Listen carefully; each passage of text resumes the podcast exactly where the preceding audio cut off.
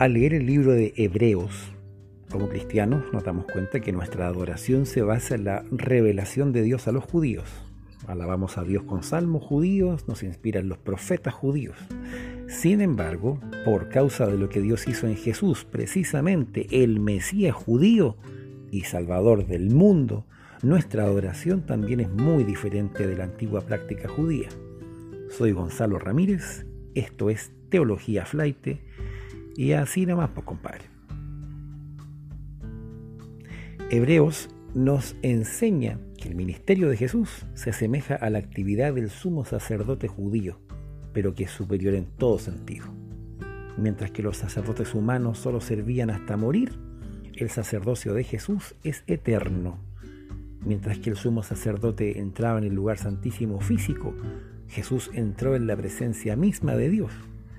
A diferencia del sacerdote que continuamente presentaba sacrificios de animales, Jesús se ofreció una sola vez y para siempre.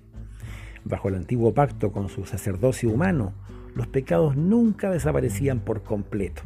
No obstante, Jesús, como mediador de un nuevo pacto superior, proporcionó el remedio permanente y definitivo para el pecado. Como resultado de la obra sacerdotal de Jesús, recibimos la expiación de nuestros pecados. Cristo nos salva por completo y sigue intercediendo por nosotros. Nos rescató para siempre de nuestra esclavitud al pecado no es que nuestros pecados se pasen simplemente por alto, sino que se quitaron para que tengamos la conciencia pura. Las buenas noticias de Hebreos inspiran nuestra adoración llenándonos de gratitud.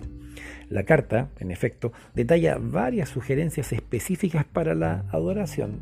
Hoy veremos, por motivos de tiempo, ¿cierto? Solamente cuatro. Ponga atención. En primer lugar, entramos a la presencia de Dios con plena libertad sabiendo que Cristo nos abrió el camino hacia Dios.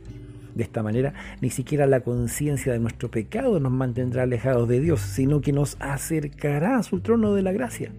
Nunca oramos para ganarnos el favor de Dios, sino en respuesta a Él. En segundo lugar, nos purificó, dice el texto, a fin de que sirvamos al Dios viviente los que recibimos los beneficios de la obra del sumo sacerdocio de Cristo, también pasamos a ser sacerdotes. En lugar de sacrificios de animales, ofrecemos continuamente a Dios un sacrificio de alabanza y buenas obras. En tercer lugar, como cristianos adoramos a Dios por medio de Jesucristo. Esto es innegable. Hebreos revela la naturaleza singular de Jesús como Hijo de Dios es el resplandor de la gloria divina y representa de manera fiel lo que es Dios. Aún el Señor, hablando por medio del autor del Salmo 45, se refiere a Jesús como Dios cuyo trono permanece para siempre. Por lo tanto, Jesús está coronado de gloria y honra.